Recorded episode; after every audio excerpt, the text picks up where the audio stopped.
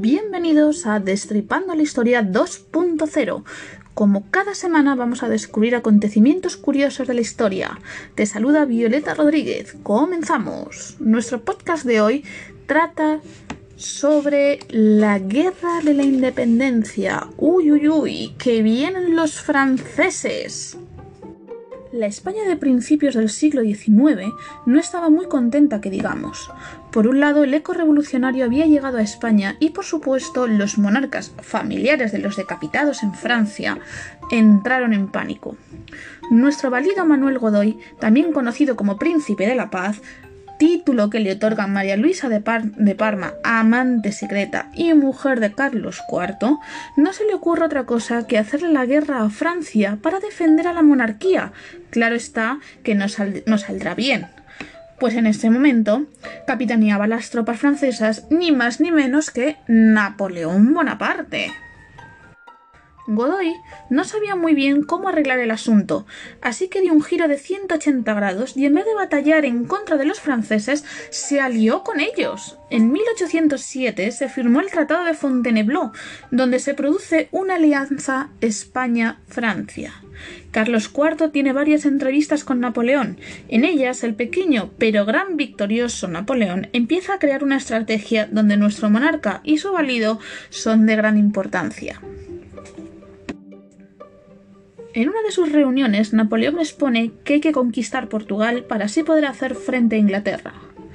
Portugal, además, se negó a dar el apoyo a Napoleón para cerrar los mares a, Inglaterra.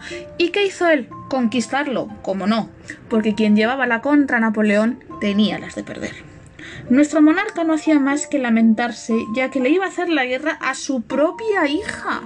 Su hija estaba casada con el rey de Portugal, a este conflicto, que solo duró unos días, se le llamó la Guerra de las Naranjas. Una vez invadido Portugal, empieza la estrategia de Napoleón. Se vuelve a reunir con el monarca y su príncipe de la paz, y les dice que ya que tenía sus tropas en Portugal, que las dejaba en España también para hacer frente a Inglaterra si fuera necesario. Ambos no se negaron ya que había una alianza de por medio, pero la cosa no se queda ahí. Napoleón no solo introdujo las tropas en España, sino que las dejó en los puntos más estratégicos del país. ¡Ay, si es que este era un listo! Una vez asentado Napoleón tenía otro objetivo oculto, Madrid. Mientras tanto Godoy jugueteaba a ser un gran político que ingenuamente esperaba que Napoleón compartiera con él Portugal. Visto que no le dio ni el más mínimo pedajito de Portugal, Godoy empezó a ver las orejas al lobo y se acongojó. Vio como única solución largarse del país intentó convencer al rey de que tenían que irse incluso fuera de España. Puso camino a Aranjuez y le dijo a Carlos IV Vámonos, que esto se está poniendo muy feo. Carlos IV le contestó Anda ya, Manolo, ¿cómo vamos a salir huyendo si Napoleón es un amiguete?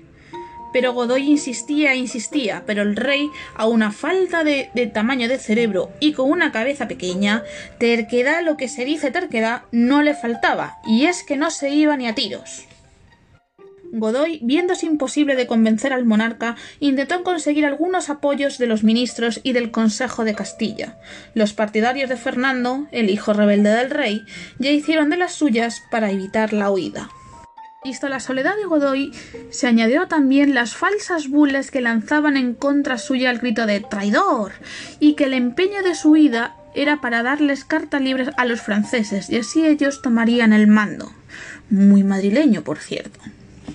Con todo esto llegó el 18 de marzo de 1808.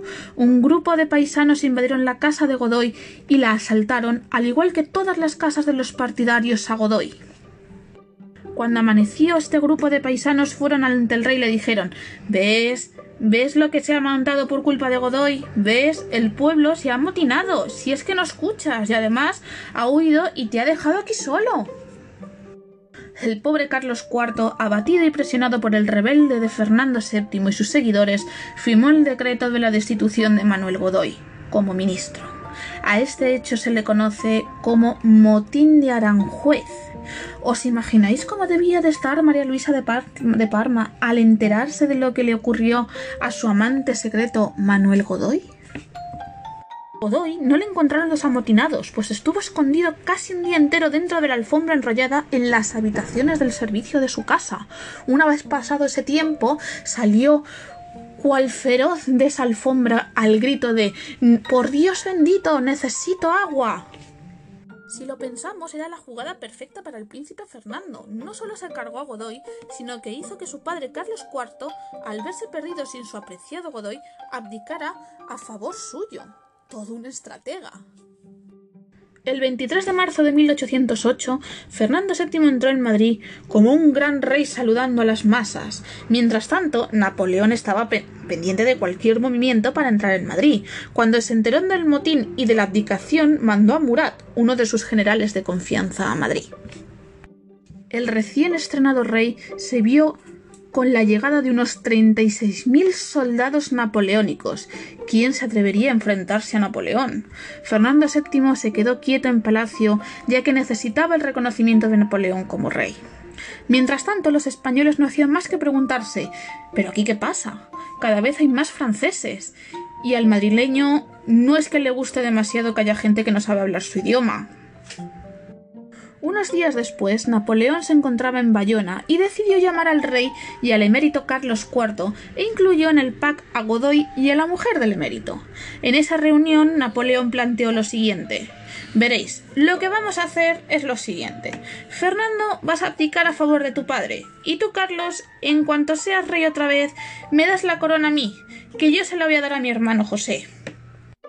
Pues bien, Fernando VII abdicó en Carlos IV, este eh, volvió a ser rey unos instantes nada más, pues abdicó en Napoleón y este hizo rey después a José I de la dinastía Bonaparte. A este hecho se le conoce como las abdicaciones de Bayona. Pero esto no se quedó así. De repente la familia real se vio envuelta en una gran rencilla familiar, delante del propio Napoleón. Carlos IV, insultando a Fernando por la que había liado, Fernando no se quedó atrás, se defiende de los insultos y arremete contra su madre y Godoy. Su madre, indignadísima, le llama bastardo mientras le arrea una bofetada en toda esa cara así bien hermosa que él tenía. Y mientras España, sin control, pues todos los monarcas estaban allí. Después de las abdicaciones de Bayona y cuando los últimos familiares reales abandonan el Palacio Real camino Bayona, los madrileños no saben muy bien qué pasa. Empiezan a estar hartos ya que se veían sin rey y estaban invadidos por soldados que ni siquiera sabían hablar español. Desde el 10 de abril están sin rey y los franceses cada vez mandan más. Por la mañana del 2 de mayo, los carruajes con los infantes salían de palacio camino a Bayona. El primero salió sin ninguna dificultad, pero cuando iba a salir el segundo, un grupo de rebeldes montaron un follón de aupa, cortaron los correajes del carruaje y éste no pudo salir del palacio. Al ver quién iba dentro del carruaje, estos rebeldes empezaron a gritar ¡Traición! ¡Vasallos a las armas! Vamos a ver, ¿cómo que traición? ¿No habíamos metido a los franceses en España y ahora hay que echarlos? Como el pueblo es obediente y no le gusta eso de estar sin rey, pues nada, a gritar ¡Muerto a los franceses! Y la cosa se empezó a liar, vamos, como nunca. Unos dicen que fue una revuelta popular, otros una revolución manipulada por Fernando VII para que los madrileños anhelasen su regreso. Solo hacía falta prender la mecha para que el pueblo empezara a revolucionarse y defender a su rey.